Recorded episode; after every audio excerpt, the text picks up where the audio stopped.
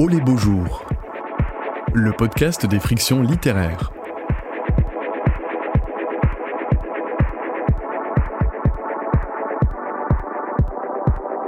POL, 40 ans d'édition.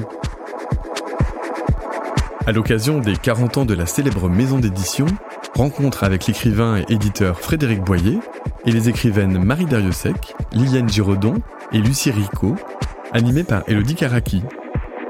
Et enregistré en mai 2023 au Théâtre de la Criée à Marseille lors de la 7 édition du festival Au les Beaux Jours.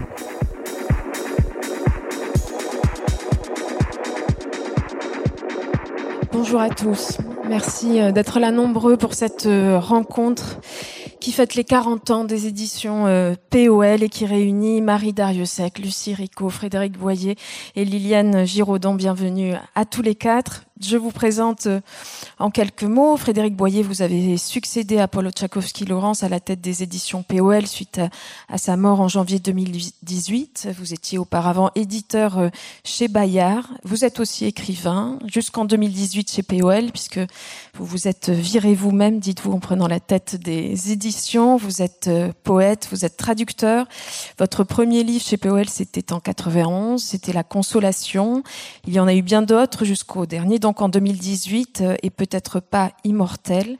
Et parmi vos traductions, on peut citer euh, Kamasutra chez Poel en 2015 et puis plus récemment chez Gallimard le souci de la terre en 2019, une nouvelle traduction des géorgiques d'Ovide et Évangile l'année dernière. Marie Dariussec, vous êtes autrice chez Powell depuis toujours, depuis Truisme, ce premier roman euh, retentissant paru en 96. Vous aviez 27 euh, ans. Truisme s'est vendu à plus d'un million d'exemplaires. Il a été traduit en une trentaine de langues. Vous n'avez euh, plus quitté cette maison où tout a commencé par ce manuscrit envoyé par la, par la poste.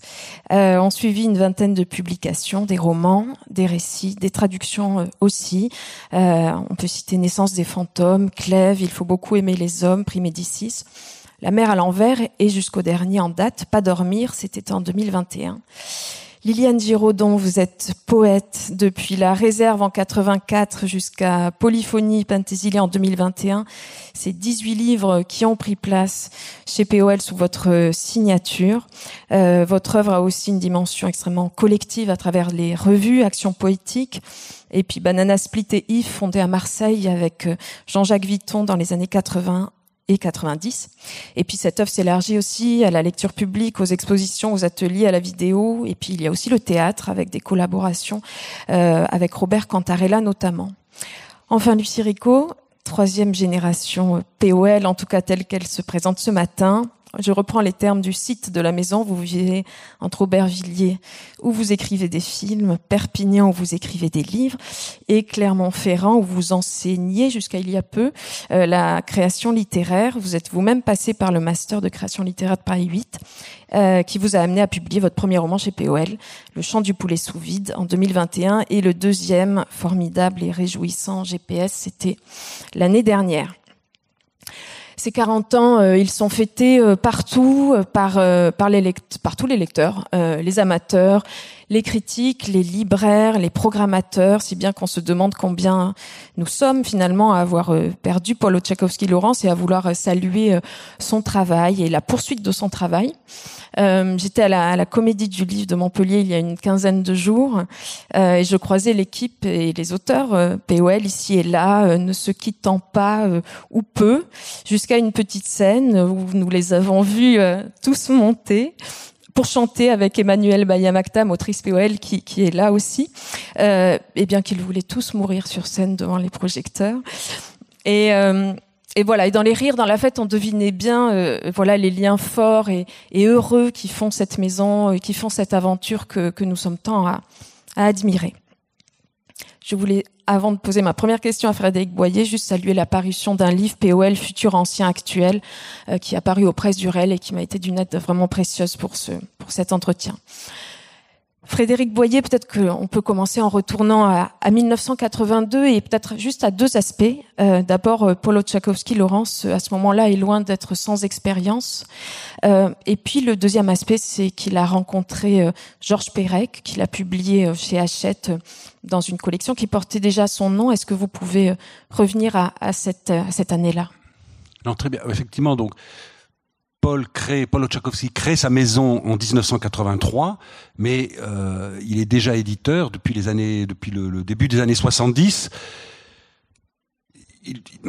il, a été stagiaire chez Christian Bourgois et ensuite il a l'occasion de créer, euh, jeune d'ailleurs, une, collection qui, s'appelle Texte chez Flammarion, où il va publier des auteurs comme Marc Cholodinco, Bernard Noël euh, et beaucoup d'autres auteurs d'ailleurs qui le suivront après euh, les, les, années les années suivantes et jusqu'à d'ailleurs lorsqu'il créera sa maison en 83.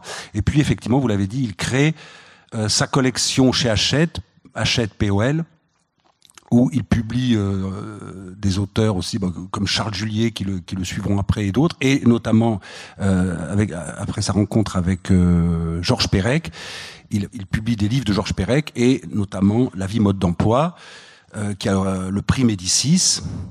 Et Georges Perec mourra en 82, je pense, c'est ça, oui. Et Paul, euh, en quelque sorte, dédiera la création de sa maison à sa mémoire, puisque le logo des éditions POL est inspiré euh, de l'œuvre même de Georges Perec, puisqu'il s'agit euh, de, de pardon, je suis fatigué. Il s'agit du jeu de Go, mais c'est quelque, c'est, ça apparaît au, je crois, au chapitre 96 de La vie mode d'emploi, où le narrateur découvre sur le palier de l'immeuble euh, euh qui, qui, qui, est le, qui est le sujet et qui est le personnage en quelque sorte de, de ce livre, découvre, euh, voilà, sept pastilles euh, de marbre blanc et gris dans, dans une certaine position, qui est la position du co, c'est-à-dire la position de l'éternité. Et Paul prendra euh, ce, cette figure comme logo de la maison d'édition. Mais effectivement, il a déjà, c'est déjà un éditeur euh, confirmé, déjà un éditeur qui a qui a publié de nombreux auteurs, qui s'est intéressé de façon très ouverte à différentes écritures. Quand il quand il crée sa, sa première collection de textes, on est dans les années 70, hein, donc il faut se il faut se souvenir de ça pour ceux qui, qui, qui peuvent s'en souvenir comme moi. Dans les années 70, effectivement, la littérature, euh, voilà, il y a, y a hum, la littérature, euh, il, il y a toute une toute une effervescence quand même sur la question formelle, poétique, euh, et euh, sur les écritures, sur la question du texte. Et euh, Paul va entrer là dans cette dans cette dans cette discussion là, et il va. Ce qui est assez remarquable, c'est que il a il aura une, une curiosité pour toutes les écritures, pour tous les textes, pour toutes les recherches formelles, de façon très large et je crois qu'il va inventer quelque chose qui lui est propre, qui est très singulier et qui se poursuit jusqu'à aujourd'hui, euh, en tout cas qui s'est poursuivi après quand il a créé sa maison. Euh, et c'est ce qui va faire que finalement il a, il a créé une maison qui est relativement unique puisqu'il abrite des écritures différentes et en même temps il y a quelque chose qui les qui les unit ou en tout cas le voilà, il a, réussi sous ce logo POL à créer une, forme de communauté d'écriture, de texte, euh, d'intensité, euh, et en même temps euh, qui permet une curiosité très large, puisque voilà, enfin, on, va citer quelques auteurs, mais il y a des auteurs aussi très différents, des expériences d'écriture très différentes. Et il a fondé sa maison aussi sur deux choses, moi je dirais. D'abord la prise de risque, c'est-à-dire qu'il a il a toujours euh, décidé par désir de publier un texte, euh, une œuvre ou quelqu'un, et en même temps la patience et la fidélité, puisqu'il s'est toujours engagé auprès d'un auteur pour que cet auteur puisse avoir la possibilité de compter sur lui, de compter sur cette maison, et d'inscrire une œuvre dans le temps. Et euh, tous les auteurs dont on parlera, les, les, mm. les, les, autrices qui sont ici avec moi, celles et ceux qui sont dans le, dans le public aussi.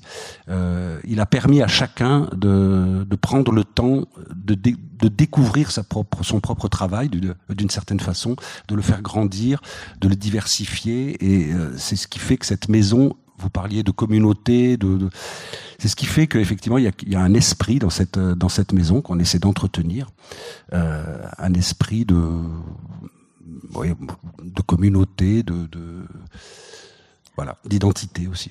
On va, on va, reparler de, cette communauté, de cette fidélité. Euh, Liliane Giraudon, peut-être avoir aussi votre témoignage, puisque vous êtes, euh, vous êtes dans cette maison depuis presque le, début. Euh, et est-ce que vous pouvez aussi nous décrire peut-être ce contexte éditorial de, cette fondation? Leslie Kaplan, qui dont le premier livre a été le premier, enfin, dont l'excès d'usine a été le premier livre de, la maison, se souvient des, premières années, de l'enthousiasme de, de, de Paul Laurence, mais elle disait aussi euh, d'où une certaine précarité, d'où aussi le doute, non pas sur ses choix, mais sur l'avenir, euh, une inquiétude qui va avec une certitude quant au fond. Est-ce que vous pouvez nous reparler de cette inquiétude et aussi de cette euh, certitude chez lui? Moi, je, je pense plutôt que le mot certitude, je préfère le mot incertitude, compte tenu de ce que c'est que l'édition et ce que c'est si ce que c'est que l'édition par rapport on peut dire, un système euh, euh, économique qui s'appelle le capitalisme. C'est-à-dire que si tu gagnes pas de l'argent, tu en perds. Bon, c'est même pas euh, établir les comptes. Bon, et ça, je pense que beaucoup de poètes, puisque je suis classée plutôt dans les, j'ai vu dans le programme que j'étais poétesse marseillaise. Ça m'a vraiment gonflé, je peux vous dire, parce que je trouve ça fou. Bayamatam est né à Marseille, pas moi. Je vois pas pourquoi je bénéficie, parce que j'ai choisi de ne pas vivre à Paris, de, me, de, me, faire localiser comme une poétesse marseillaise. Je pense que euh, déjà même au niveau de la langue et de l'espace du poème n'est pas localisé régionalement, même si j'ai un accent qui montre bien que je vis à Marseille depuis longtemps et que j'ai choisi d'y vivre. Bon, ça c'est une bon et ça c'est quelque chose euh, au niveau de l'accueil euh, par rapport à Paul. Bon, moi je fais partie des survivants qui étaient effectivement chez Hachette. Euh, j'ai envoyé mon manuscrit par la poste parce que hum, ben parce que j'ai envoyé par la poste. Il n'y avait pas Internet, c'était dans les fins des années 70. Et Paul m'a tout de suite téléphoné et il m'a dit voilà, il faut, je vais prendre, je marche je m'endors.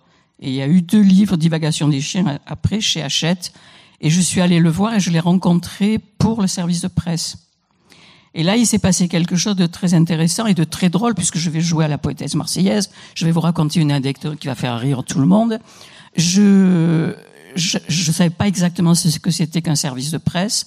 J'avais envoyé parce qu'il y avait Hubert Lucot, Pérec et Emmanuel Ocard, qui étaient trois écrivains que je connaissais par la revue Action Poétique et qui euh, étaient pour moi des auteurs considérables. Donc je me suis dit, s'il y a un endroit où il faut aller, c'est celui-là. Bon, euh, j'arrive pour mon service de presse, je vois un jeune homme, parce que j'ai toujours pensé qu'il était plus jeune que moi, alors qu'il avait deux ans de plus que moi. Et pour moi, ça a toujours été une sorte de, dans le temps, de vieux jeune homme incroyable, dans sa, je ne trouve pas le mot, dans la façon qu'il avait de, de, recevoir le monde, les livres et et les personnes, enfin les auteurs. Euh, ce qui fait que par rapport à d'autres éditeurs, je pense qu'il était assez considérable et assez unique. Donc je vois ce jeune homme qui m'explique ce que c'était qu'un service de presse, parce que je ne savais pas. Et il y avait une pile de livres, et entre un homme qui m'a été immédiatement, considérablement antipathique. La caricature du grand bourgeois. Et je vois Paul, euh, très gentil avec ce personnage qui me déplaisait, et qui commence à, ils commencent tous les deux à avoir un, un dialogue très curieux que je comprenais pas. Paul lui dit euh, ah vous êtes venu. Je me dis il est, il est vachement euh, gentil avec ce type. Et, euh, l'autre lui dit oui. Euh, alors vous avez signé hier Oui. Vous êtes venu avec Il s'approche de la fenêtre. Il dit oui. Et Paul me dit voilà, Monsieur Lagardère, je savais pas qui c'était grand patron de Hachette, est venu, vous êtes impressionné Liliane, parce qu'il est venu vous voir en matra. Et je m'entends répondre, non, je suis pas impressionné parce qu'à Marseille, tous les macros roulent en matra. Et je vois Paul se décomposer et je vois Monsieur Lagardère. Oh, que c'est charmant. Oh, oh, je vous en prie, écrivez la dédicace en me disant que les macros à Marseille roulent tous en matra. Bon, après, je discute avec Paul au repas. Ben, Paul s'en soulagé que ça passe bien. Et puis il me dit mais enfin vous savez pas qui est Lagardère Je lui dis non, je sais pas qui est Lagardère. Après ça me disait quelque chose pour les publicités euh, dans le monde, enfin tout ça. Voilà. Bon ma première rencontre avec Paul ça a été ça. Ça a suivi d'une histoire encore plus rocambolesque. C'est qu'à table il me demande pourquoi la dédicace de mon livre, pourquoi mon livre était dédié à un monsieur qui s'appelait Raymond Philippi. Il y a que les personnes âgées peut-être ici qui savent encore qui c'est, qui c'était. Et il y avait une date de naissance blanche avec un point d'interrogation et la date de sa mort 76, je crois. Et je lui dis, mais c'est drôle parce que ce, ce, livre, il est dédié à un avocat du milieu marseillais qui a fait que je sais que les macros roulent en matra. Et je lui dis, c'est drôle parce qu'il était, et je lui raconte l'histoire des, bijoux de la Begum. Plus personne ne sait ce que c'est. C'était l'Agacan qui s'était fait euh, chouraver les bijoux de sa femme dans un braquage euh, euh, pas loin sur la Côte d'Azur. Et voilà, Cannes, c'était. Et donc, Philippi faisait partie des 56 avocats qui défendaient un roi de la pègre qui s'appelait Polo, Paul. Et je lui dis, c'est quand même drôle que vous vous appeliez Paul, et là, Paul me regarde, je me rappelle, on mangeait je sais pas quoi, et il me dit, Liliane, c'est une partie de votre vie que je préfère ignorer. Ah, j'ai dit, vous avez tort, parce que ce type m'a sauvé, c'est pour ça qu'en partie que j'écris, c'est pour ça que je lui dédie mon premier livre de poèmes. Bon, après, on en a beaucoup parlé, on en a beaucoup ri. Voilà, donc j'ai fait mon travail de poétesse marseillaise. Je vous laisse la parole. Merci beaucoup. Merci. Euh, Marie Dariussec, on, on, le disait, il y a ce logo euh, euh, du jeu de, de, Go, donc qui signifie l'éternité. Et puis il y a aussi cette euh, très jolie phrase de Paul Tchaikovsky-Laurence qui euh, n'a jamais voulu publier, disait-il, que des livres vivants, euh, comme s'ils avaient du vent dans les cheveux. Et là, je cite sa compagne Émilie Landon dans son livre Marie Galante. Est-ce que, est-ce qu'il y a, là un paradoxe qui, qui n'en est pas un entre l'éternité et le, plus vivant? Est-ce que ça dit quelque chose de sa démarche? Je vais vous répondre un peu à côté, mais euh, euh, Paul adorait le cinéma. Il n'y avait pas seulement la littérature, il y avait le cinéma euh, pour Paul. Et Paul adorait aller au Festival de Cannes, où il allait justement avec Amy, sa, sa femme. Euh, Paul était président de l'avance sur recette du CNC. Donc c'est cet organisme qui distribue de l'argent au cinéma d'auteur en France. Au cinéma d'auteur, ça veut rien dire. Il y a toujours un auteur derrière un film. Mais disons à, à ce qu'on espère être du bon cinéma des bons films. Et j'ai eu la chance ensuite d'être moi aussi présidente de l'avance sur recette des années, quelques années après Paul.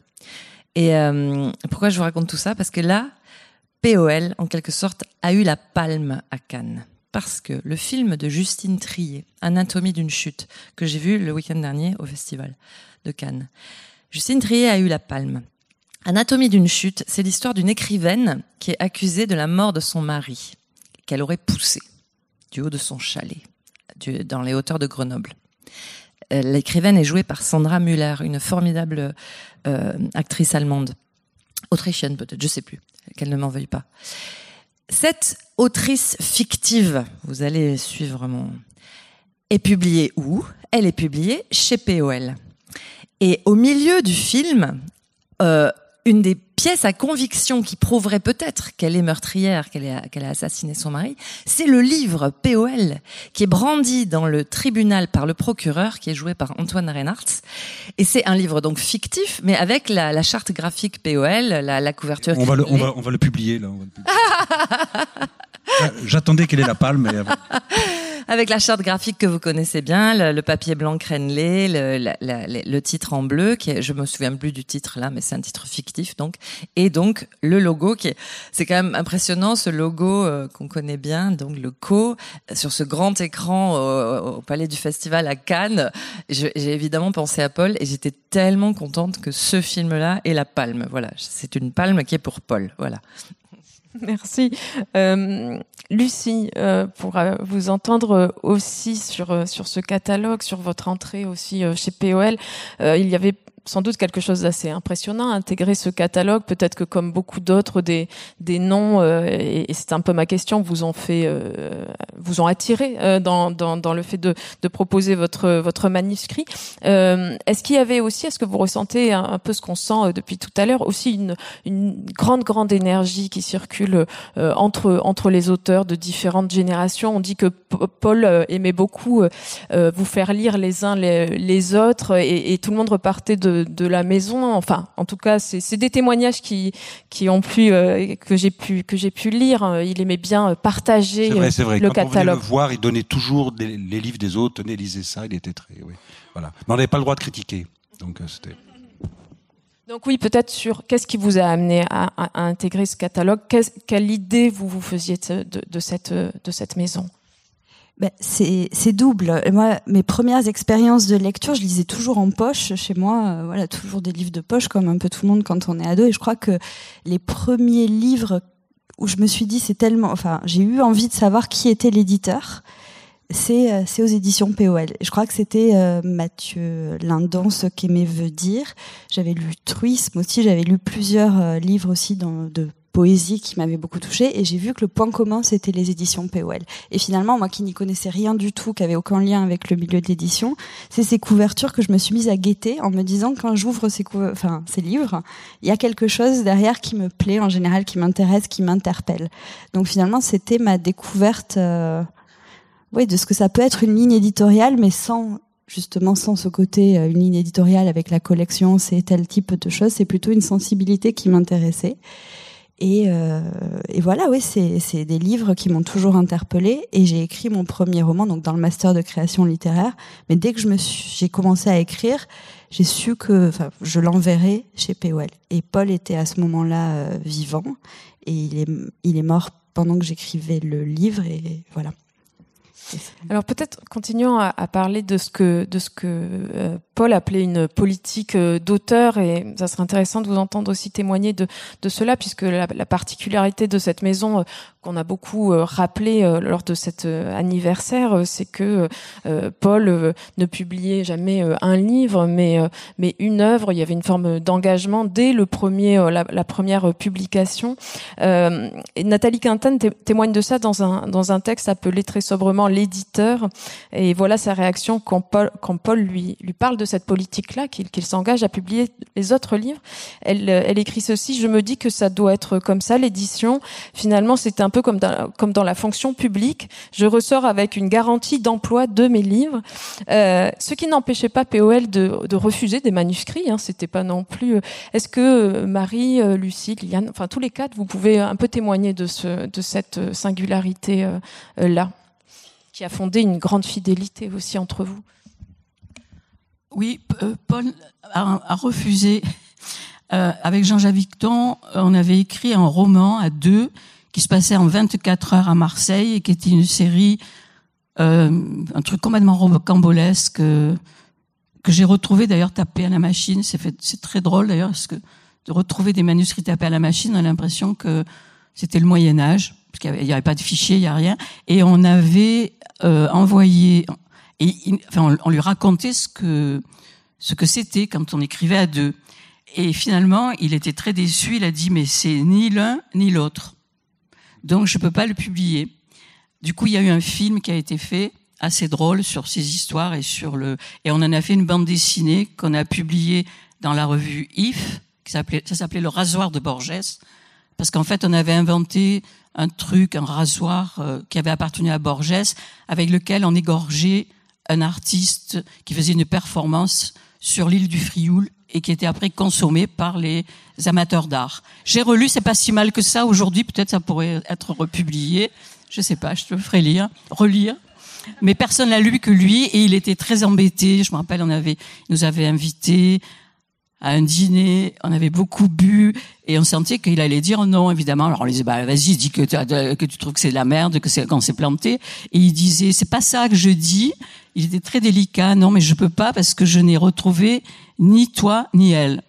Bon, donc on n'a pas publié ce livre et il est toujours euh, et voilà, c'est le seul euh, livre euh, qui nous a refusé en disant que c'était ni Vuitton ni Giraudon. Moi, je trouvais que c'était effectivement, troisième personnage, un peu. Mais bon, peut-être qu'il avait raison, il avait sans doute raison. Moi, il a refusé mon deuxième euh, manuscrit après Truisme. Ça s'appelait Iridium.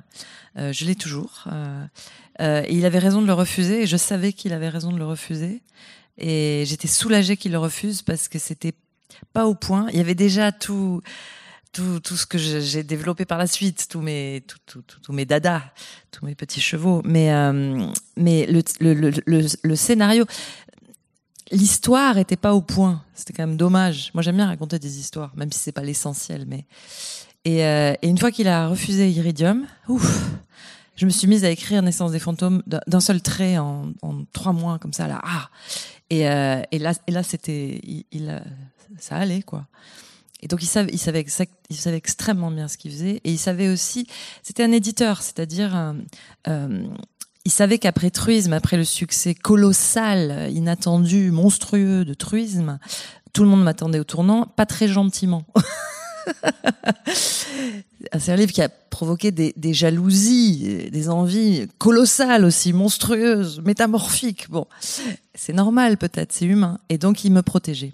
Et il, savait très bien me protéger. Et il savait que Iridium n'était pas assez solide pour me protéger. Et euh, donc il faisait son boulot, c'est-à-dire il publiait une œuvre. C'est aussi une stratégie. Euh, c'est pas un emploi dans la fonction publique, effectivement. C'est une stratégie. Euh, il accueillait, il accueille les, romans, les livres, les, des écrivains dans le rythme et dans les délais où, ils arrivent, mais en se demandant comment les publier et comment faire, quoi. Voilà. Et donc, il a très bien fait de refuser Iridium, qui n'était pas publiable, il n'était pas au point. Mm. Lucie, sur cette question-là, oui, de la politique euh, d'auteur que Frédéric Boyer, je pense, a, a repris à son compte, euh, c'est important aussi pour, euh, j'imagine, pour vous. Ouais, complètement. Alors, j'ai pas encore eu de manuscrit euh, refusé, mais euh, ce qui est sûr, j'attends le prochain. Mais euh, mais je sais que cette certitude d'être lu par Frédéric après avoir été si bien lu pour le premier roman, ça a été euh, ouais ça a été extrêmement précieux parce que le deuxième roman c'est quand même quelque chose de enfin qui était qui est compliqué, qui est assez vertigineux. Et Frédéric, du coup, je suis allée, j'étais très, euh, j'ai pris un rendez-vous avec toi, je crois, et je t'ai dit, je vais te raconter mon livre. Et tu m'as dit, mais je m'en fous de, de, de quoi ça parle ton livre. Enfin voilà, c'est pas du tout la question. Il m'a dit, écris. En fait, l'accompagnement, ça a été beaucoup sur euh, sur moi en tant qu'auteur, plus que sur le texte lui-même, sur accompagner un auteur, lui donner confiance, lui dire tu seras lu. Et je n'ai pas une attente particulière de faire la même chose parce que je pense aussi qu'il y a dans les maisons d'édition parfois cette idée de il faut euh, voilà il faut un roman un, prochain roman. Là il y a l'idée quand même d'expérimenter de nouvelles choses chez, chez Powell. Enfin voilà de se dire qu'on peut tester de nouvelles choses être euh, être assez libre et qu'il n'y a pas d'attente particulière. C'est pas parce qu'on est rentré chez Powell avec un type de livre qu'il faut toujours euh, refaire la même chose. Il y a une ouverture aux formes qui, qui est assez précieuse oui, Frédéric, vous, avez vécu ça en tant qu'auteur, cette, cette, cette politique d'auteur. Est-ce que vous pouvez vous aussi témoigner maintenant en tant qu'éditeur? Vous êtes passé un peu de l'autre côté du, du bureau et j'imagine que c'est important de reprendre ça euh, pour, pour, pour poursuivre le, le travail. Oui, enfin, c'est un, un, héritage qui est pas, qui est pas facile. Hein. mais non, mais les trois témoignages là ont été euh, justes et beaux. Voilà, c'est d'abord ça casse un peu cette légende un peu bébête de dire il acceptait tout, il, il publiait tout. C'est pas vrai. C'était euh, au contraire, c'était en fait, c'était en fait c'était une exigence qu'il a. Mais l'exigence, elle est double. Elle est, elle est que l'éditeur, eh bien, il s'engage effectivement à, accueillir, à recevoir, à lire, à accompagner les auteurs qu'il choisit et les textes qu'il euh, veut publier. Et donc, il, se donne un contrat de, fidélité et de confiance aussi avec, chacun. Mais euh, cette exigence, elle est aussi qu'il, très bien ce qu'a dit euh, Liliane. C'était assez drôle, mais effectivement, c'est ce qu'il veut, c'est retrouver Liliane ou retrouver Jean-Jacques voilà. Euh, et euh, en fait, c'est un peu comme un, c'est un, un, apologue ton histoire un peu. C'est-à-dire que non, mais parce que je sais que souvent il disait ça. Il disait mais euh, voilà, moi ce que je veux, c'est retrouver votre voix. C'est voilà, c'est retrouver ce que j'ai aimé depuis le premier jour et je veux le retrouver. Voilà, c'était un grand amoureux, Paul. Il était donc euh, et, et peut-être que dit Marie aussi, c'est c'est la même chose. C'est-à-dire qu'il voilà et, donc cette fidélité, elle est justement de, de elle est exigeante, voilà. Donc c'est, après, bah, comme l'a dit aussi Liliane, c'est pas évident hein, de, de, fonder une maison d'édition et de faire en sorte que cette maison d'édition tiennent le coup euh, avec une telle exigence, voilà, parce que les, les, les, comme tu l'as dit, une maison d'édition c'est aussi euh, une entreprise, c'est aussi il faut il faut que la maison tienne, il faut que la maison et je sais que ça souciait beaucoup Paul et d'une certaine façon ça me soucie moi aussi aujourd'hui beaucoup. Euh, de pouvoir tenir à la fois toutes ces exigences ensemble et le fait que la maison puisse continuer euh, et accueillir les, auteurs et à publier les œuvres qu'elle qu'elle entend publier. Mais une œuvre, voilà, la, la c'est une histoire de patience et de désir et euh, vraiment c'est voilà la plupart des auteurs dans cette maison ont bénéficié de ça et c'est ce qui fait que souvent euh, euh, ces œuvres sont originales et parce qu'elles ont pris le temps, elles ont été attendues, espérées. Voilà, il y a, d'autres maisons d'édition qui le font. Hein, veux pas, mais euh, c'est important qu'en tout cas que des maisons comme POL hier et, aujourd'hui puissent faire ce travail-là. Parce que c'est à partir de là que on a des œuvres littéraires qui, je crois, démontrent qu'elles elles peuvent voilà inventer quelque chose et donc inventer un certain rapport au monde, à l'existence et qui va euh, intéresser, interpeller beaucoup de lecteurs. Voilà, je crois en fait. C'est pas, c'est à la fois euh, d'une certaine façon élitiste, mais en fait, ça l'est pour pour le bien commun. Voilà. Euh, Marie, est-ce qu'il y a un, un, envers à cette euh, politique d'auteur? Euh, je, je, me souviens vous avoir entendu dire que euh, vous alliez, vous, auteur, poursuivre l'œuvre de, de POL. Est-ce qu'il y a une œuvre d'éditeur à laquelle aussi vous avez envie d'être fidèle d'une certaine manière? J'ai dit ça, je, sais pas possible, mais est-ce y a, oui, il y a une œuvre d'éditeur. je ne sais pas si j'arriverai à en parler hum, parce que je suis pas très objective. Enfin, on a tous, enfin, moins toi, Lucie, mais moi j'étais quand même très bien connu Paul. C'est devenu un ami. C'est une grande perte euh, qu'il soit plus là. En même temps, il est là dans les livres. Euh, bien sûr qu'il menait une œuvre, mais tu, sais s'il vous savez s'il utilisait ce mot œuvre pour son travail? Bon, j'ai jamais entendu parler comme ça, mais euh, mais en fait, oui, c'est difficile. Est-ce qu'il y a une œuvre d'éditeur Oui, en quelque sorte, puisque euh, au bout de 40 ans, euh, on a un catalogue et donc l'œuvre, c'est ça. L'œuvre, c'est le, le catalogue en, en, en, quelque sorte. Bon. Mais euh, mais euh, une maison d'édition, c'est d'abord les œuvres des auteurs. Voilà. Donc l'œuvre de la maison d'édition, c'est l'œuvre de Marie, l'œuvre de Lucie, l'œuvre de Liliane et de tous les autres qui sont là et, et tous ceux qui sont dans le catalogue. Donc euh, et je crois, je crois que c'est ce qu'aurait dit Paul. Voilà, c'est-à-dire que c'est de dire que la maison d'édition elle a cette chance de, pouvoir, dans le temps, compter sur les auteurs qu'elle publie et les textes qu'elle publie. Et l'œuvre, c'est ça.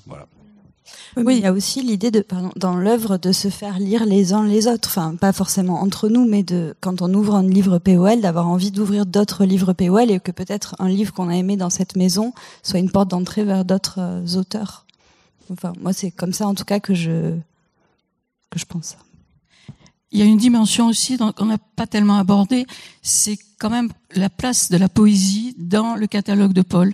Et ça, c'est quand même quelque chose d'assez exceptionnel, parce que Paul euh, avait une une conception. Euh, alors, il n'était pas du tout dans la mythologie du poète avec un grand P, etc. Et, bon, effectivement, tu as rappelé les périodes 70 où effectivement parler de la mort de l'auteur, du la disparition des genres déjà par rapport au bon, c'était un travail dans le matériau de la langue essentiellement qui qui lui importait, mais la place du poème et la bataille qu'il a faite à l'intérieur de son catalogue pour la place de la poésie, pour lui, c'était quelque chose de vital. Et il aimait, je dirais, le cinéma comme il aimait la poésie, dans un rapport euh, très privé, très peut-être qu'il y a un rapport aussi, euh, enfin là, je peux, je ne devrais pas dire ça devant Marie, qui a un rapport peut-être avec son inconscient, j'en sais rien, mais sur ce type de forme. Et moi, ce qui m'a toujours plu chez Paul, c'est que il y avait un, enfin pour moi, c'est un endroit où je me sentais vraiment euh, à la fois à l'écart, parce que il y a un centralisme et un, une mystification quand même des éditions POL où on dit que c'est, euh, enfin je sais pas, il y a une certaine, il y avait une certaine euh, mauvaise réputation de euh, d'élitisme, de dandisme, qui était vrai. Le dandisme de Paul était un dandy pour moi, mais un vrai dandy, et qui a un peu euh, entaché, je dirais. Alors qu'en fait, moi, je pense qu'il y a un grand désordre dans un maximum d'ordre. Et c'est là où chacun avait sa place. Et je suis pas sûre, parce que si on pense par exemple à des grandes aventures éditoriales, ça donne parfois dans l'histoire littéraire une, une catégorie, le nouveau roman, avec des espèces de... Là, Paul, il est à la fois multiple, euh, discernable, mais comme un spectre. Et tout à l'heure, tu as parlé des voix. Il cherchait des voix. Et je me disais, c'est vrai, en fait, il était très sensible quand il nous lisait avec ses yeux au grain de nos voix que nous, on ignorait. Et c'est ça qu'il attendait de nous de retrouver au livre suivant qu'on allait lui donner, comme une musique. Et euh, c'est maintenant qu'il est mort que je, que je découvre tout ça, parce qu'au moment où il était vivant, euh, je ne savais pas ça. Mais maintenant, avec le temps et le recul, et c'est vrai que c'est un héritage considérable. Et là, je voudrais dire que je te remercie d'avoir pris cet héritage parce que il est certainement très lourd et il est Enfin, il est tellement, il est certainement de ta parler. Il y a de l'amour pour à la fois cet éditeur et on était tous un peu dans une relation quand même euh, euh, très particulière avec euh, avec lui. Je crois dans le temps, en tout cas, il était devenu plus qu'un éditeur. Il était devenu quelqu'un qui accompagnait nos vies. C'était clair, quoi.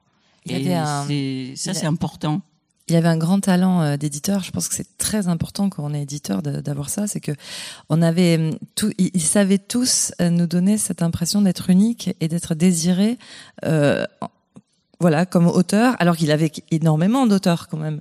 Mais j'ai l'impression qu'il savait faire une place à chacun ou à chacune. Et je me rappelle aussi pour rebondir sur l'idée que c'est une, très grande maison d'édition de poésie et, que j'y allais aussi pour ça moi enfin je, je me rappelle j'avais lu Cadio j'avais lu euh, enfin c'était très important pour moi d'être édité par un éditeur de poésie aussi une des premières conversations que j'ai eues avec lui c'est qu'il m'avait expliqué je sais pas si vous serez tous d'accord, mais je me rappelle de, de cette conversation comme euh, il disait qu'il y avait, pour lui, il y avait aucune différence entre le roman et la poésie. C'était un travail des mots et que c'était pas parce qu'on allait à la ligne plus souvent dans un texte que c'était plus poétique qu'un roman. Enfin, que c'était un travail du mot, quoi. Et il se trouve que j'étais, j'étais jeune, mais j'étais profondément d'accord avec euh, cette idée, qui n'était pas forcément celle qu'on enseignait à, l'école. Et, euh, et j'avais une troisième idée, mais elle me reviendra. Oui, l'œuvre, l'œuvre de Paul. Euh, je ne sais pas s'il y avait ce mot œuvre, mais en tout cas, son narcissisme, si on peut employer ce mot, n'était pas là. C'est-à-dire, il, donnait beaucoup de place à tous ces égaux qu'on connaît, EGO, les auteurs. Mais il avait un vrai narcissisme. Effectivement, moi j'aime bien le mot dandy pour lui. Il prenait grand soin euh, de sa forme physique. Il faisait des pompes tous les matins. Il avait des crises de piscine. Le matin, parfois, il sentait la javel parce que pendant un mois, il allait à la piscine tous les matins. Après, évidemment, il a arrêté parce que c'est surhumain de faire ça. Et euh, donc, il, maintenait sa forme. Il, il avait des crises aussi de allez, il arrêtait de picoler pendant un mois, deux mois. Enfin, alors, toute la maison en entendait parler. Alors je me disais merde, il faut que je fasse pareil parce que bon, il faut que je sois à la hauteur de ça, quoi. Donc il, prenait grand soin de, de, lui et il voulait vivre longtemps pour pour pour porter tous ses livres, pour parce que on avait besoin de lui, voilà. c'est Santiago Amigorena qui dit que c'est le plus lourd dans l'héritage. Arrêtez de picoler. Ouais. Condamné à entretenir ma forme. c'est pas ce que je fais de mieux. Oui, je, voulais juste euh, citer euh, Santiago Amigorena qui disait, euh, après les, dialogues qu'il avait avec, POL, il disait on pouvait tout faire sauf cesser d'écrire. C'était c'était c'était vraiment une parole qui, qui engageait. On pouvait tout faire sauf il fallait pas publier ailleurs. Oui, et pas publier ailleurs. Ça, alors ça c'était le drame assuré. Mm, quoi. Mm, mm. Mais pour rebondir sur la poésie, je voulais le citer. Euh, euh, il avait, il avait dit ça à Marseille pour les États généraux de la poésie euh, au début des années 90. Il disait, je pense que c'est à propos de publier de la poésie. Je pense que c'est indispensable, qu'il n'est pas envisageable de faire de l'édition sans publier de la poésie. Et c'est pour ça que voulant faire de l'édition, je publie de la poésie. Je crois que la poésie est au centre de l'activité littéraire. Ce n'est pas une question de hiérarchie, c'est une question de topographie ou de physique. C'est le noyau dur de la littérature. C'est de là que tout vient et c'est de là que tout diffuse. C'est dire si c'était euh, vraiment euh, euh, vraiment fondateur chez lui. Et en même temps, je pensais aussi à, ce dont avait témoigné Nathalie Quintane quand il lui avait dit je mets ça en littérature générale, votre votre premier livre. Donc il y avait il y avait cette idée-là. Frédéric Boyer, c'est c'est une, ambition difficile à maintenir coûte que coûte la poésie aujourd'hui.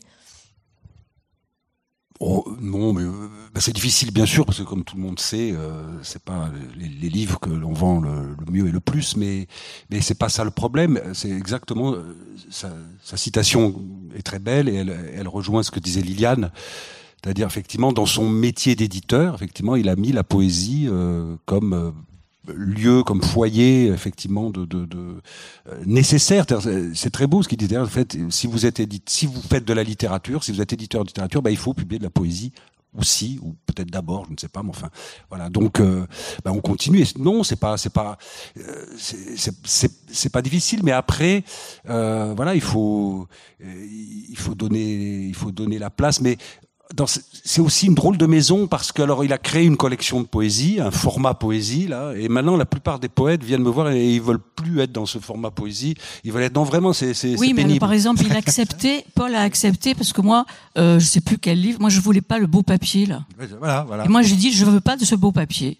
Parce que je et, c'était des mélanges et il m'a dit ok tu choisis le papier de couverture. Et j'ai publié la poésie avec le papier cannelé qui était celui de la prose qui me semblait plus et qui me plaisait moins mais bon qui me semblait plus prolétaire. Ah, c'est toi qui as commencé alors je sais pas, mais en tout cas, il a accepté et j'ai pas publié avec du beau papier. Mais là, le dernier, euh, je m'en suis pas occupé et tu as mis du beau papier. Poly polyphonie penthésilée, parce qu'on n'en a pas parlé. Et quand je l'ai reçu, j'ai dit merde, j'ai le beau papier. voilà. Mais bon, j'avais, comme quoi il faut suivre. je l'ai fait exprès. Non, mais ces discussions euh, un peu drôles là, c'est, non, mais c'est juste que, que pour expliquer finalement il n'avait pas cette distinction comme ça, poésie, prose, fiction, tout ça finalement. Alors et, que les auteurs qu'il publiait, Liliane vient de le dire, finalement ne l'ont pas vraiment non plus, voilà, et que moi je dirais, ben alors ça c'est plutôt, ça engage moi plutôt. Je, je, en toute sincérité, je fais pas tellement de distinction. Euh, euh, on m'apporte des textes poétiques, des poèmes ou un roman, bah pour moi c'est la, je dis pas c'est la même chose, mais c'est c'est le même état, voilà. Et donc euh, euh, si on doit le publier, on le publie, voilà. Bon, alors après on, on voit si on met le bon papier. Il y a une grande différence quand même au niveau économique, c'est hein. que.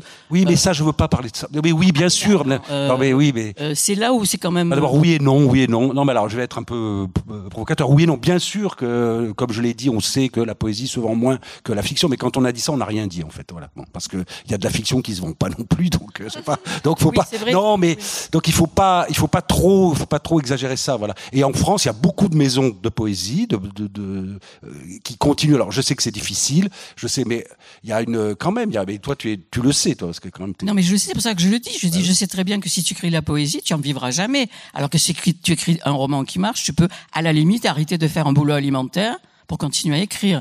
Et la statue, enfin, la statue, je dis pas le statut du poète, il faut un peu le réfléchir aussi par rapport à cette euh, euh eh bien, cette maison, eh ben, je vais te répondre. Cette maison, euh, voilà, elle accueille le poète comme elle accueille euh, la romancière, le romancier, ou les, voilà, c'est tout. Et, je suis pas sûr que dans toutes les maisons ça se passe de la même manière. C'est un autre problème.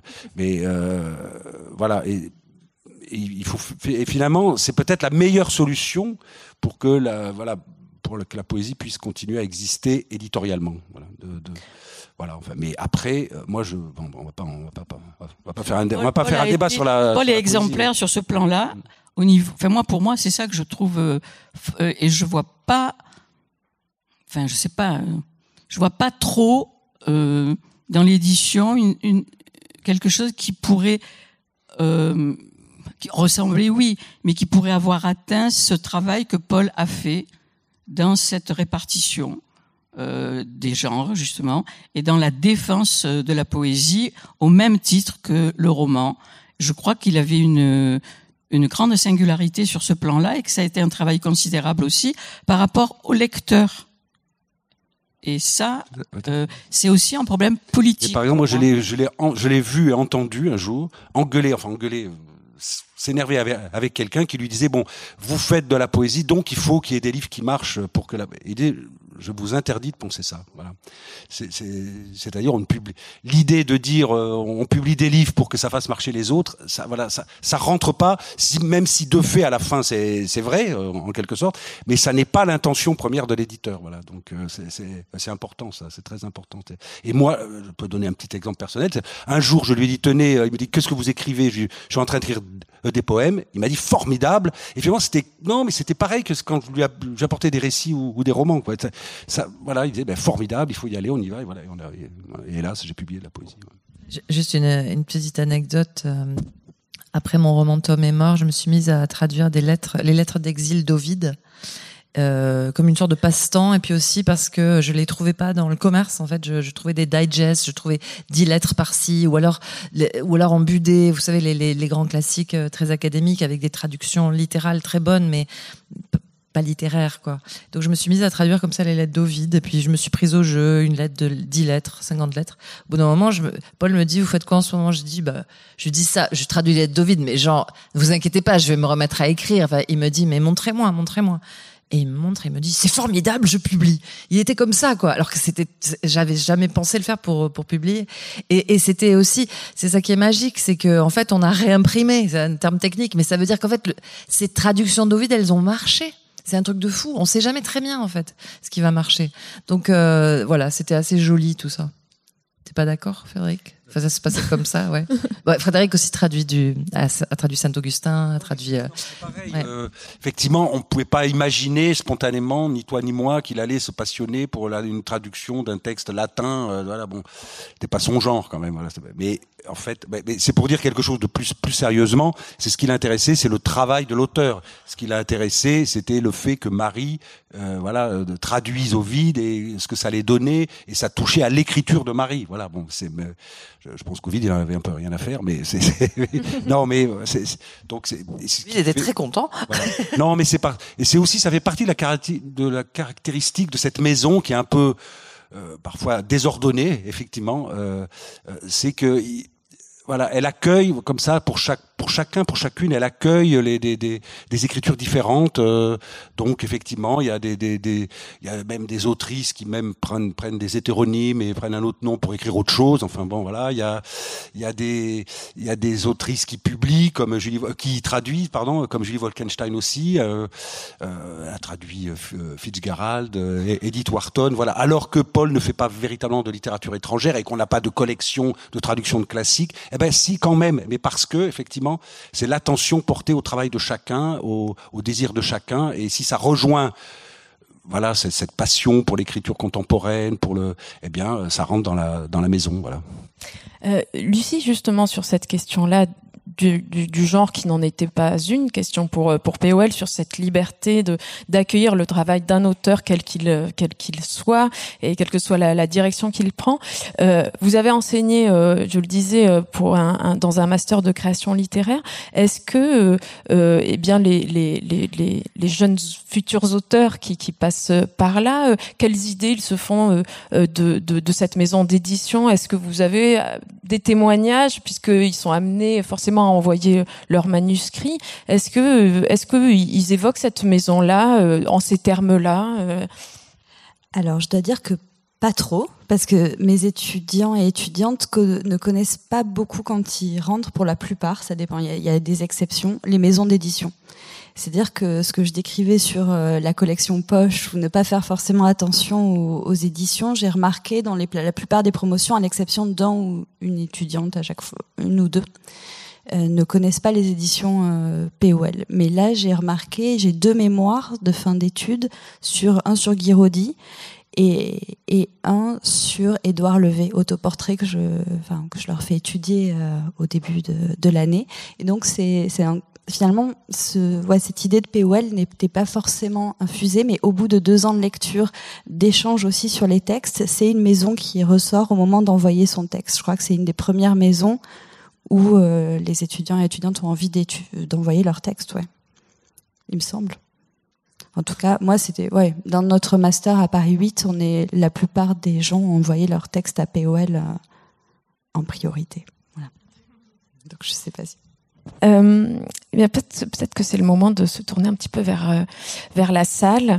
Euh, il y a des, des auteurs POL euh, dans la salle. Euh, il y a aussi euh, Jean-Paul Hirsch qui est là, qui, qui travaille dans cette maison depuis presque toujours depuis le début des années 90, qui, qui en est le directeur commercial, qui accompagne partout ces ces auteurs, si bien que ceux-ci croient vraiment à un don d'ubiquité, tellement il est il est présent pour eux et pour la maison. C'est une complicité très très profonde qui l'unissait à POL.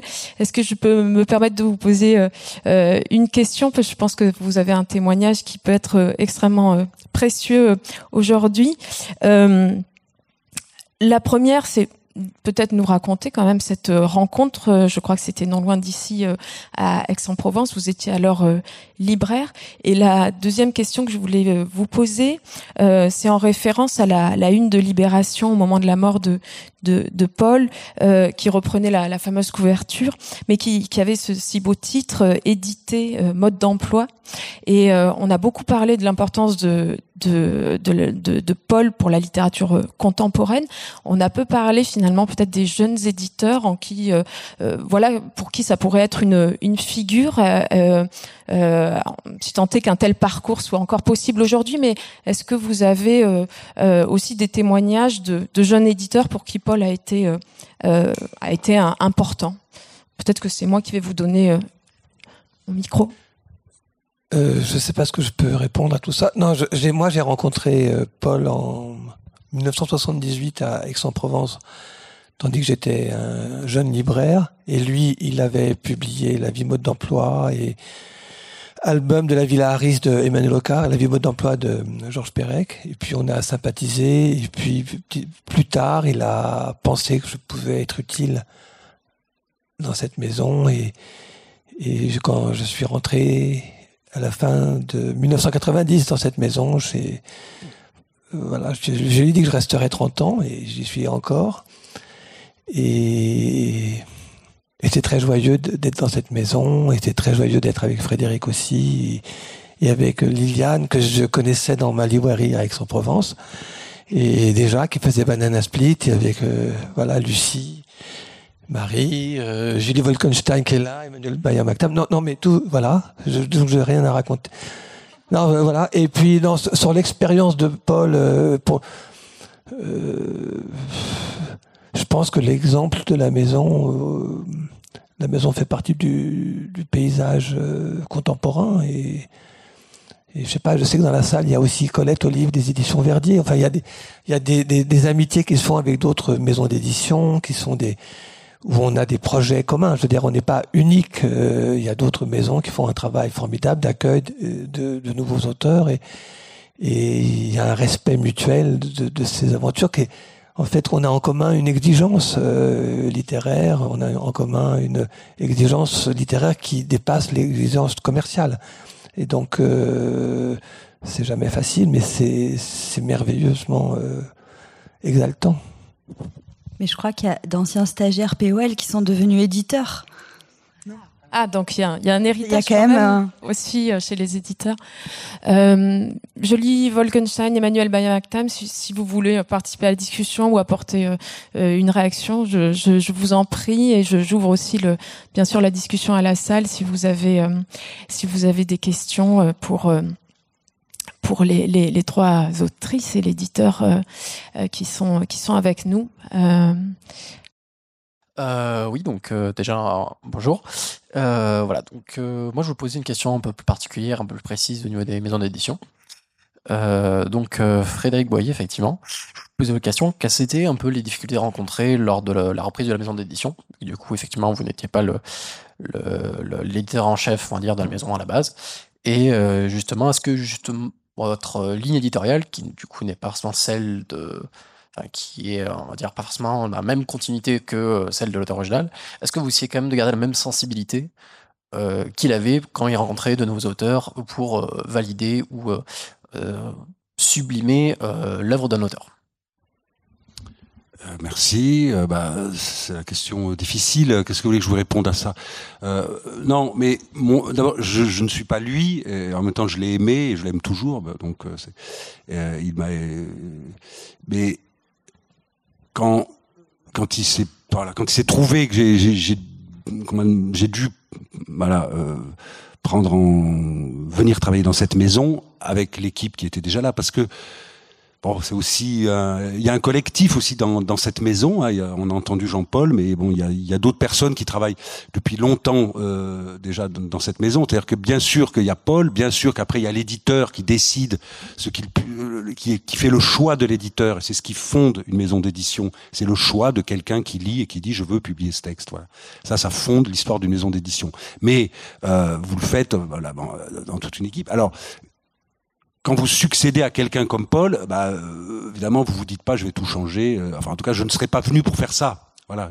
si je suis venu, c'est pour que cette maison, de toute façon, c'était le contrat un peu qu'il y avait euh, avec Paul lui-même, c'est pour que cette maison puisse continuer et que les autrices, les auteurs, le catalogue de cette maison puisse continuer à vivre et que tous les auteurs se disent, bah, cette maison est toujours la mienne. Moi, c'était ma première mission, c'était que tous ceux qui sont qui était publié par Paul se disent voilà c'est toujours notre maison et on est toujours bienvenu dans cette maison voilà c'était ma première mission après, bah, euh, bien sûr qu'il faut aussi euh, publier d'autres auteurs. Donc là, euh, vous en avez une. il faut que, parce qu'une maison d'édition ne vit que parce qu'il y a de, il y a aussi de nouvelles œuvres qui se qui se constituent, de nouvelles personnalités, de nouvelles écritures. Voilà. Donc, bah, j'essaie de faire les deux. Voilà. Alors, est-ce que je, je, vais, être très brutal Est-ce que Paul aurait publié Lucie Rico J'en sais rien et je m'en fous. Voilà. C'est, parce que sinon, je deviens. Voilà, donc, euh, et où est-ce qu'il aurait publié le, le, prochain livre que je vais faire, qui est vraiment un livre assez compliqué de Liliane? Ah, vous allez voir. Hein, bon, j'en sais rien. C'est pas. Je peux pas me poser ces questions, sinon je deviens fou et voilà. Déjà que je suis pas bon, donc euh, tout à fait. Donc euh, voilà. Mais en tout cas, ce qu'on essaie de faire. Et puis, exemple, vous avez 40 ans derrière, derrière et plus d'ailleurs, parce que euh, il y a toute une histoire derrière. Et cette histoire, elle est vivante. Donc de toute façon, il faut se couler dans cette histoire vivante, mais parce que je l'aime aussi, parce que euh, je peux dire que euh, voilà, je, je moi j'ai aimé cette maison, je l'aime toujours. J'ai aimé les, les, les, auteurs, les œuvres qui étaient publiées, et ça m'a pas posé de difficulté du tout. Je, je, suis publié dans cette maison depuis 91, voilà. et donc j'ai aussi tissé des amitiés avec certains. Je, donc je connaissais bien la maison quand même, et je connaissais les, enfin, je veux dire les auteurs, les, les œuvres. Si j'avais eu le sentiment que, oulala, 80% euh, des auteurs m'emmerdaient, bien sûr que je serais pas venu. Voilà, je serais pas venu. Donc, euh, je suis venu avec l'idée de continuer tout ça. Et euh, pour que ça continue, il faut aussi qu'il y ait de nouvelles œuvres et de nouveaux auteurs. Et après, là où vous avez raison, c'est que bien sûr qu'on reste d'abord, comment dire, les œuvres qui ont été publiées et que vous publiez, voilà, elles imposent quelque chose finalement. C'est, donc je vais pas mettre. J'espère que je me mets pas à publier n'importe quoi, bien sûr, par rapport à la maison. Mais c'est difficile de se juger soi-même. Voilà, moi j'essaie en tout cas de, faire que le, le, le, catalogue de POL soit toujours honoré, que les, les, grandes lignes de force telles que moi je les vois puissent euh, continuer et euh, découvrir de nouvelles voix, de nouveaux auteurs qui vont porter euh, cette l'intensité de cette maison qui est, qui est la sienne depuis 40 ans on parlait de la poésie, mais je, je, me fais le devoir de continuer à publier de la poésie, à m'intéresser à la poésie. Voilà, donc c'est c'est c'est un devoir qui est un plaisir pour moi. Mais enfin c'est donc euh, tout ça, oui, on essaie. Mais, mais après, bien sûr, ça, ça c'est avec ma personnalité. Donc ça, je peux pas juger, euh, je peux pas m'auto-juger parce que sinon, je, voilà. Est-ce qu'il y a une autre euh, question? Oui. Bonjour. Oui, vous m'entendez? Bonjour. Euh, alors déjà, merci d'être là à tous les quatre. C'était très intéressant de vous avoir et ça donne vachement envie de rencontrer Paul. Euh, moi, j'avais une question et euh, j'aimerais bien avoir l'avis de vous quatre, euh, aussi bien les anciennes générations, pardon, et les nouvelles. je voulais savoir qu'est-ce que vous pensez du livre enrichi et est-ce que vous y voyez un avenir? Avec les hypertextes et avec le. C'est un livre dont le récit littéraire est enrichi, comme son nom l'indique, par d'autres formes d'écriture euh, des fictions sonores, des mini-documentaires, etc., accessibles via des QR codes. Alors, euh, je ne sais pas si vous connaissez le mot DVD-ROM, ça vous dit quelque chose? Ça a été euh, brièvement un support numérique. Les DVD-ROM, c'était en 2000, 2002, 2003 par là, non? Et j'avais eu, j'avais eu très envie de faire un, un, un livre avec un DVD-ROM et ça passionnait Paul ce genre de support. Paul a été un pionnier euh, avec dans le livre numérique. Il y a très tôt eu des éditions numériques de nos livres chez POL euh, et donc on avait essayé d'imaginer un, un, livre comme ça euh, en expansion avec euh, mais c'était très, c'était la préhistoire, c'était très rudimentaire. Donc je suis, moi ça me passionne ces, ces choses-là. Juste j'ai pas, voilà, j'ai continué à faire des, des, livres assez rudimentaires sur papier. Ça c'est ma réponse à moi. Euh, juste une précision, les livres enrichis c'est pas des livres numériques, c'est vraiment un livre papier. Il y a des QR codes. Oui, d'accord. Mais le DVD-ROM, c'était ça, si tu veux, le, si vous voulez. Je vous vois pas, alors je sais pas si vous avez 18 ans ou 50, donc je sais pas s'il faut dire tu ou vous. Mais euh, c'était vraiment l'idée de publier un livre papier qui aurait eu euh, une pochette avec un DVD-ROM dedans et qu'on aurait mis dans les vieux ordinateurs qu'on avait là. Et on aurait, voilà, il y aurait eu des renvois, des notes. euh, des- J'avais déjà toute une architecture pour le livre et tout. Ça n'a pas eu lieu, tant mieux peut-être. Donc c'est Et, et moi, ça m'intéresse. euh, En fait, moi, j'ai- j'aime le livre, et je crois que POL, c'est aussi ça. Le roman ou le livre en général comme un espace ouvert sur, sur lui-même. Mais moi, l'idée d'aller ailleurs quand je lis un livre, j'y arrive pas. Par contre, euh, la publication numérique, c'est un format qui m'intéresse, notamment sous forme de feuilleton. Là, on travaille euh, sur des formes collectives avec plusieurs auteurs POL euh, d'écriture sous, sous forme de feuilleton numérique sur une application. Mais le livre qui s'ouvrirait sur autre chose que lui-même, je, moi, j'y arrive pas. En tout cas, en tant que lectrice, j'y arrive pas. Et les choses qui m'intéressent pas en tant que lectrice, j'ai pas envie de les faire en tant qu'autrice. Moi, je trouve que tous les moyens sont bons euh, pour pouvoir continuer à lire et à écrire. Mais, par exemple, je suis... euh, je, je, pense que le papier, c'est peut-être c'est encore de plus fiable parce que si on pense par, par exemple à certains lieux où on peut pas avoir internet, comment on fait S'il n'y a pas d'électricité, on peut toujours prendre une bougie. Alors avec tous les supports euh, super numériques, avec, euh, je pense que là même par rapport à ce qui nous atteint au niveau des problèmes climatiques, euh, évidemment il faut sauver les arbres, mais je pense que les bons vieux livres, c'est encore des compagnons peut-être les plus euh, les plus aptes à nous accompagner. Mais je pense qu'il y a peut-être même au niveau des formes, il y a tout un travail à faire, peut-être au niveau aussi de la relation au travail collectif par rapport à des productions de formes euh, ou d'échanges. Bah, c'est sûr que c'est très ouvert et c'est très passionnant et je comprends que ce soit quelque chose qui passionne les gens plus jeunes. Moi-même, ça me passionne, j'ai du mal à suivre parce que j'ai du mal avec tous ces, ces trucs. Euh, comme euh, l'utilisation des réseaux, je pense que bah, c'est à la fois le poison et, le, et la solution. Mais donc, je pense aussi que c'est aux jeunes générations d'avoir de, nouveaux outils, c'est tout. Donc, euh, euh, tout ça, c'est lié à la lecture, à la voix et à- au fait qu'il y ait ce- cette voie d'accès VOIE entre euh, le livre et les lecteurs. Et, c'est là où ça va se passer. Et il faut continuer que ça se, faire en sorte que ça continue à se passer avec tous les outils possibles. Voilà. C'est un peu bidon ce que je dis, mais c'est ce que je pense. Non, mais c'est une, une, en fait, c'est une question intéressante. Parce, mais le livre enrichi, ça a toujours existé. Euh, il y avait les enluminures dans les manuscrits. Il y a des, il y a des auteurs qui ont mêlé musique, peinture, dessin. Euh, on a publié récemment chez POL des, des auteurs qui associent l'image au, au texte. Voilà. Et là, vous, vous posez la question, mais qui est très intéressante, c'est est-ce qu'on peut enrichir un livre avec les nouveaux euh, moyens technologiques, donc avec des QR codes, avec des moi j'ai envie de dire pourquoi pas? Moi finalement c'est pas c'est pas la technique qui m'intéresse c'est ce qu'on en fait c'est le c'est au service de quoi c'est quel texte quel enrichissement? Euh, moi j'attends qu'on montre euh, ce qui est euh, ce qui va voilà ce que cette ce, ce que cette tech ce que cette nouvelle technique d'enrichissement permettra au livre. Voilà c'est tout. Euh, moi foutre des QR codes dans un livre spontanément ça me passionne pas mais mais si on me prouve, si un auteur, une autrice ici me vient avec un projet qui me prouve que c'est que voilà, c'est un moyen de, de voilà, je sais pas, de- d'explorer euh, de nouvelles écritures, ou un nouvel espace littéraire, pourquoi pas il, faut, rester voilà. Ben, Quand on, a- on t'a présenté le projet, donc avec euh, Hélène Zimmer, qui est une autre autrice de, de POL, de feuilleton numérique sur une application, Frédéric tout de suite a posé, enfin, s'est intéressé au projet éditorial aussi. C'est, il y a quelque chose d'intéressant euh, là-dedans. Oui, le boulot. Tu t'es forcé.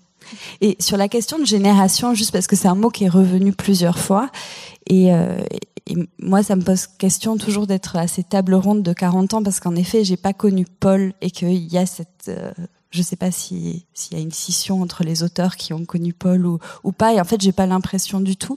Mais j'ai pas non plus l'impression qu'il y ait tant de générations. On a parlé de trois générations d'auteurs. Et finalement, le fait aussi que les livres soient vivants, qu'on soit tous en train d'écrire, qu'on soit tous en train d'écrire des livres, j'ai jamais eu l'impression qu'il y ait plusieurs générations chez, chez POL. Même si c'est le cas, on n'a pas, enfin, on n'a pas le même nombre d'années, le nombre de d'écriture, ni de publication. En tout cas, cette question de la génération, ouais, voilà, je la ressens pas du tout. Merci de, l'avoir précisé. Et une autre question. Euh, vous avez parlé de relations privilégiées avec euh, chaque auteur, mais je me demande euh, combien d'auteurs sont édités dans la maison d'édition, parce que je pense que c'est problématique comme situation. Si on veut assurer le service après-vente, en quelque sorte. Et deuxième question, est-ce que chez POL, quand on envoie un manuscrit, il est il y a des propositions de transformation, de changement, etc. Puisque vous n'en avez pas parlé, à chaque fois vous avez dit mon manuscrit a été accepté directement. Voilà, donc c'était mes deux questions. Alors, euh, bah, c'est à moi, hélas, de répondre. Non, donc euh, il y a beaucoup, d'auteurs. Enfin, c'est pas non plus. Euh, il y en a plus de 300 auteurs. Il y a un débat entre nous là, c'est 300 ou 400. Alors évidemment, avoir un lien privilégié avec ces 300 auteurs, c'est fatigant. Hein, c'est pas... Mais non, mais ça se passe pas comme ça. Mais de toute façon, oui, voilà, c'est le, c'est comme ça que, cette maison tient et tiendra. Euh, donc c'est un, mais si on le fait, c'est parce que on, on, a du plaisir à le faire et que on est persuadé que c'est comme ça que on peut tisser une relation qui va être véritablement vivante pour que la maison soit ce qu'elle est. Voilà, bon, ça c'est.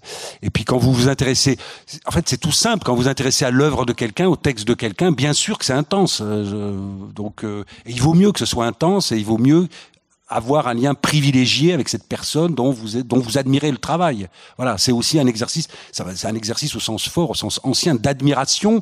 Euh, voilà, et bah, en tout cas, moi j'aime beaucoup faire et euh, avec lequel je, je, je, suis très à l'aise. Alors, je préfère 300 auteurs que 2500 parce qu'effectivement, mais bon, voilà. Et après la question euh, de, de, du travail sur les textes, bon, c'est une question. Euh, ah, je, je, vais, je vais essayer de dire ce que je comment je, pense que effectivement Paul Tchaikovsky faisait, c'est-à-dire que euh,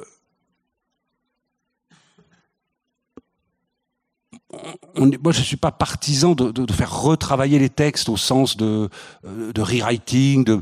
C'est pas le premier, euh, comment dire, c'est pas, la première attente de l'éditeur.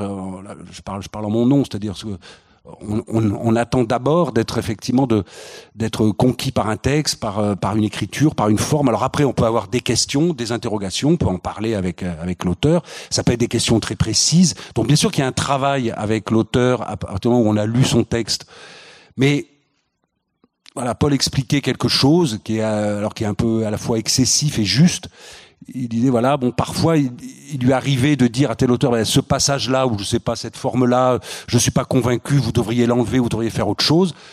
Mais je vous laisse libre. Ben, à partir du moment où on a décidé de publier le texte bon là donc mais je vous laisse libre de, de le faire. Il, il, il arrivait que l'auteur euh, maintienne ce qu'il a ce qu'il avait fait. Et Paul relisant après le livre euh, plusieurs mois même plusieurs années après disait ben ce qui m'avait paru euh, difficile ou peut-être problématique à la première lecture m'apparaît maintenant comme quelque chose d'essentiel ou en tout cas euh, dans le texte. Donc il faut faire attention. Un texte c'est un corps vivant et même moi des fois je me dis voilà là, c'est trop long. On dit ça souvent c'est trop long. Bon.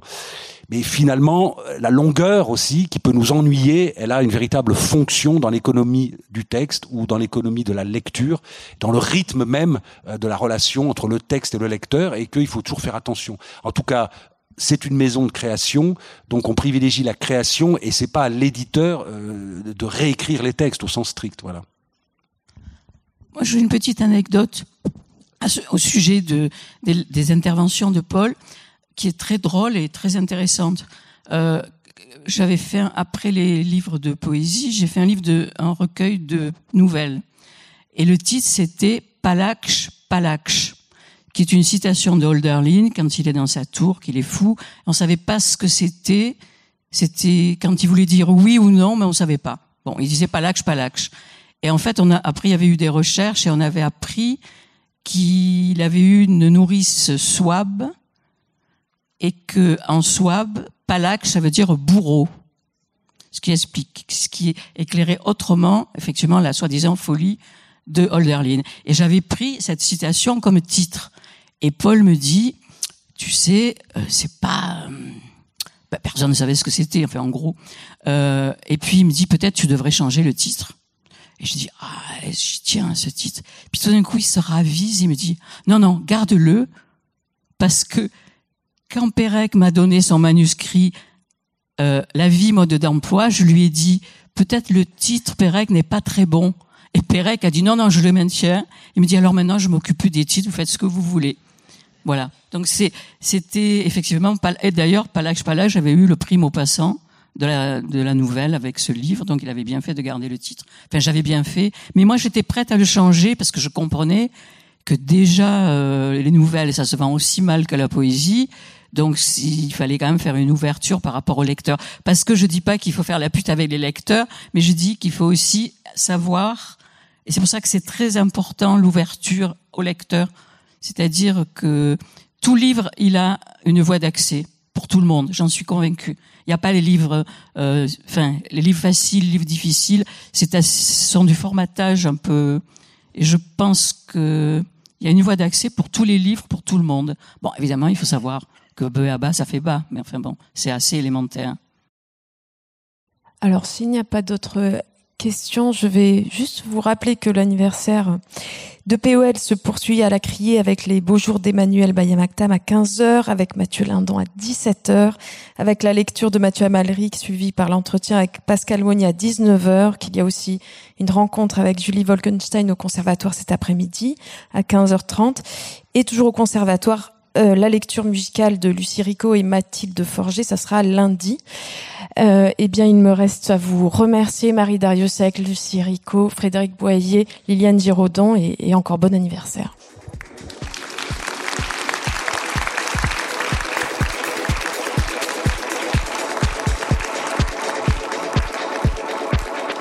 Le festival Haut les Beaux Jours remercie Frédéric Boyer, Marie Dariussec, Liliane Giraudon et Lucie Rico, ainsi qu'Elodie Karaki qui a animé cette rencontre. Merci à l'équipe du Théâtre de la Criée qui a accueilli le festival. Les références bibliographiques des écrivains sont disponibles dans le descriptif du podcast. Pour ne manquer aucun épisode des Frictions littéraires, abonnez-vous à ce podcast sur toutes les plateformes habituelles. La huitième édition du festival Au les Beaux Jours aura lieu du 22 au 26 mai 2024 à Marseille.